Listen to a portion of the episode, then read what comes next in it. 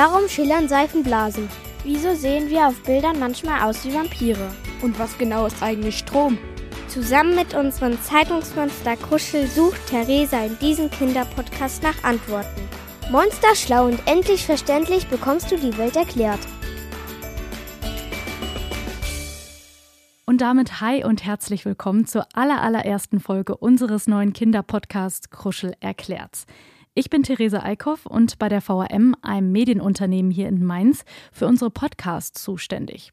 Bisher, da hat man mich eher selten vor dem Mikrofon gehört, aber das wird sich jetzt ändern. Denn ab jetzt gibt's hier für dich jede Woche spannende Themen aus Politik, Sport, Technik oder Wissenschaft für kleine Ohren. Und jetzt denkst du dir vielleicht, hä? Das kommt mir aber bekannt vor, die VRM, die hat doch schon so eine Kruschel-Kinderzeitung. Ja, das ist richtig. Die Zeitung, die ist extra für dich gemacht und erscheint jeden Samstag. Und dieser Podcast ist quasi wie Zeitung lesen, nur du bekommst die Geschichten und Nachrichten für die Ohren. Zum Lauschen, Staunen und Lernen.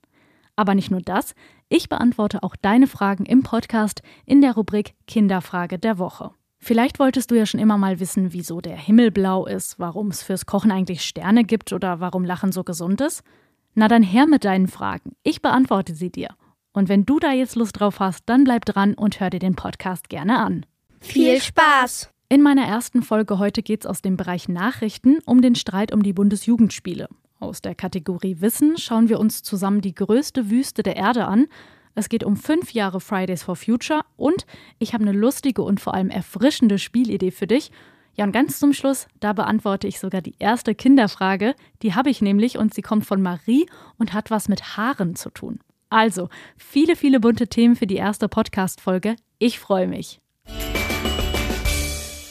Zuallererst hoffe ich, dass du morgen nach den langen Sommerferien frisch und munter aus dem Bett kommst und ich wünsche dir einen ganz, ganz tollen Start ins neue Schuljahr. Und apropos Schuljahr, da soll sich ja auch bald in Sachen Bundesjugendspiele einiges verändern. Da gab es ja immer mal wieder Streit. Ich kann mich noch ganz gut an meine Grundschulzeit und auch die Bundesjugendspiele erinnern, auch wenn es schon ein paar Jahre her ist. Ich bin jetzt äh, ja mittlerweile 28 Jahre alt. Ich habe mich aber damals immer total drauf gefreut. Sport hat mir super viel Spaß gemacht und ich habe als Hobby auch nebenbei noch Leichtathletik gemacht und habe mich deshalb bei den Bundesjugendspielen eigentlich gar nicht so blöd angestellt. Ich habe, glaube ich, einmal eine Ehrenurkunde bekommen. Da war ich damals sehr, sehr stolz drauf. Und sonst eigentlich eher immer Siegerurkunden und ich glaube auch mal eine Teilnahmeurkunde. Aber ganz egal, was für Urkunden, es hat einfach super viel Spaß gemacht. Vielleicht hast du ja auch schon mal eine Ehrenurkunde bekommen oder warst vielleicht traurig, weil es nur zu einer Teilnahmeurkunde gereicht hat. Das soll sich zukünftig ändern. Denn aus dem Sportwettkampf, bei dem es ja auch immer frustrierte und enttäuschte Verliererinnen und Verlierer gibt, soll eben eine Veranstaltung werden, bei der das gemeinsame Erlebnis im Vordergrund steht und an der alle Spaß haben. Denn Sport und Bewegung, das wissen wir ja, sind wichtig für unsere Gesundheit. Und jetzt, ab dem kommenden Schuljahr, da sollen die Leistungen in den Grundschulen anders bewertet werden. Das gilt besonders in den Sportarten Leichtathletik und Schwimmen. Und beim Werfen zum Beispiel, da wird dann nicht mehr genau nachgemessen, sondern es gibt festgelegte Bereiche auf der gesamten Wurfstrecke und dann wird eben geschaut, bis zu welchem dieser Bereiche du geworfen hast. Außerdem können Schulen andere Disziplinen wie etwa Hürdensprint oder Drehwürfe anbieten. Und durch die Veränderung hast du und die anderen Kinder dann mehr Auswahlmöglichkeiten und ihr könnt nach euren Interessen wählen. Ganz wegfallen wird die Bewertung der Leistung nicht. Aber statt für eine Ehrenurkunde eine bestimmte Punktzahl erzielen zu müssen, sollen dann immer die besten Kinder eines Jahrgangs an einer Schule so eine Urkunde bekommen. Es gibt tatsächlich aber auch Schülervertretungen, die eine Abschaffung der Bundesjugendspiele fordern. Die schlagen dann vor, dass es als Alternative Sportfeste geben soll, bei denen es um das Miteinander und auch die Teamarbeit geht. Jetzt würde mich mal interessieren, was du davon hältst. Meinst du, die Bundesjugendspiele sollen so bleiben, wie sie sind, oder sollte man sie lieber abschaffen? Ich würde mich über eine E-Mail von dir freuen an kruschel.vm.de. Deine Eltern, die können dir da bestimmt gerne bei helfen. So, mein nächstes Thema, was ich mir für den Podcast heute rausgesucht habe. Ich muss es mal kurz hier in der Kruschelzeitung nochmal finden. Da ist es. Woran denkst du, wenn du das Wort Wüste hörst? Du kannst gerne kurz mal drüber nachdenken.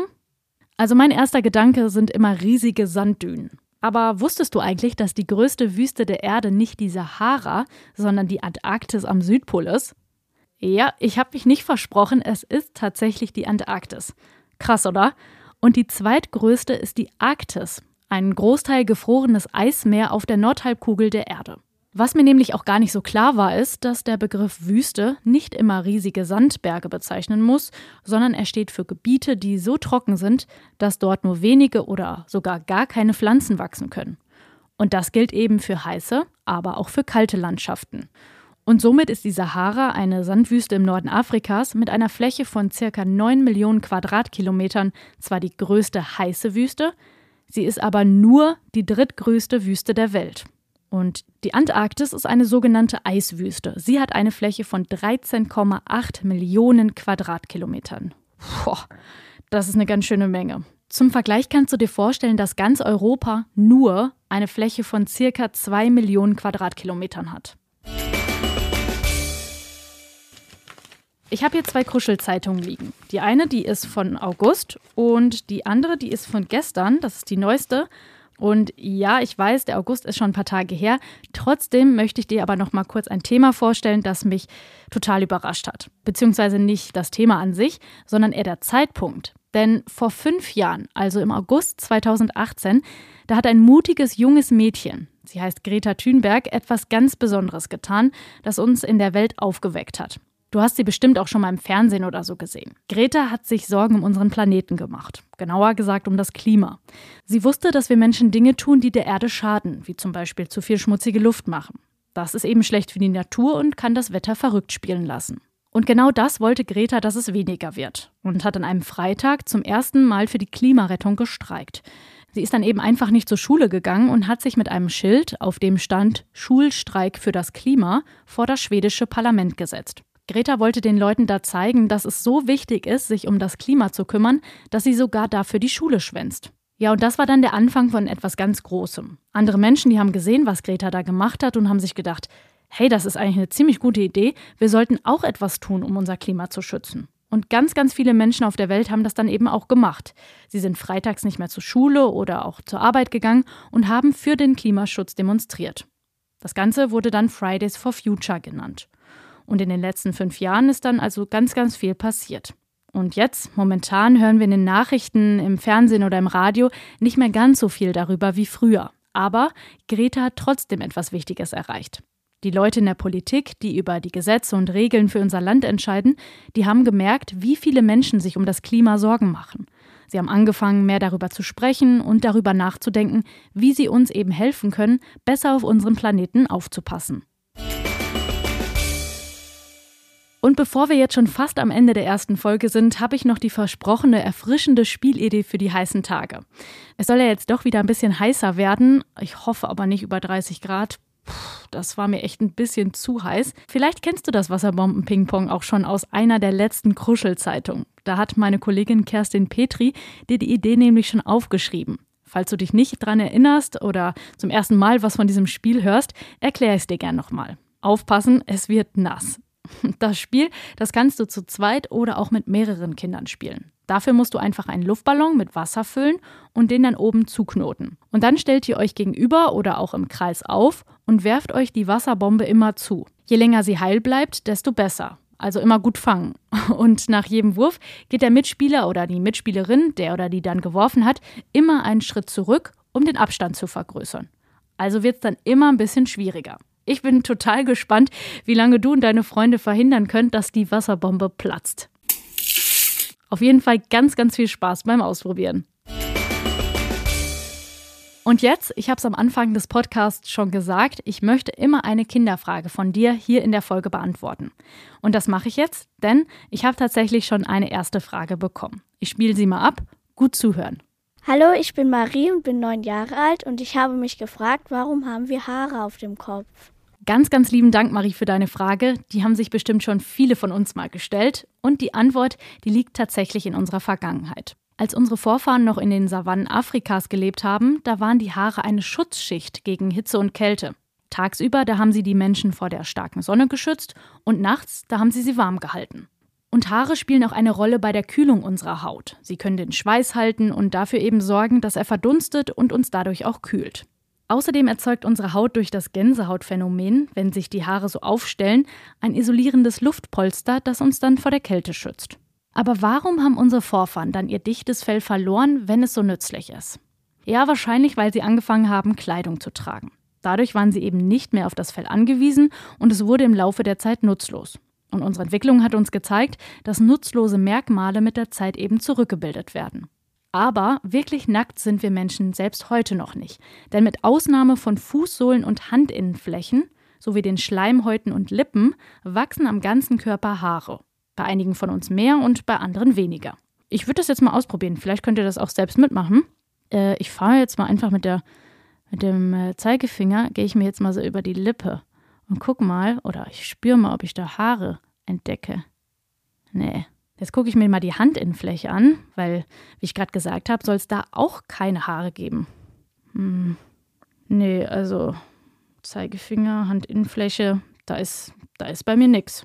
Und es gibt auch noch einige Haare, die eine wichtige Funktion haben. Unsere Augenbrauen zum Beispiel, Wimpern, Nasenhaare, Ohrenhaare tatsächlich auch, denn die schützen unsere Sinnesorgane, zum Beispiel vor Schweiß und Fremdkörpern.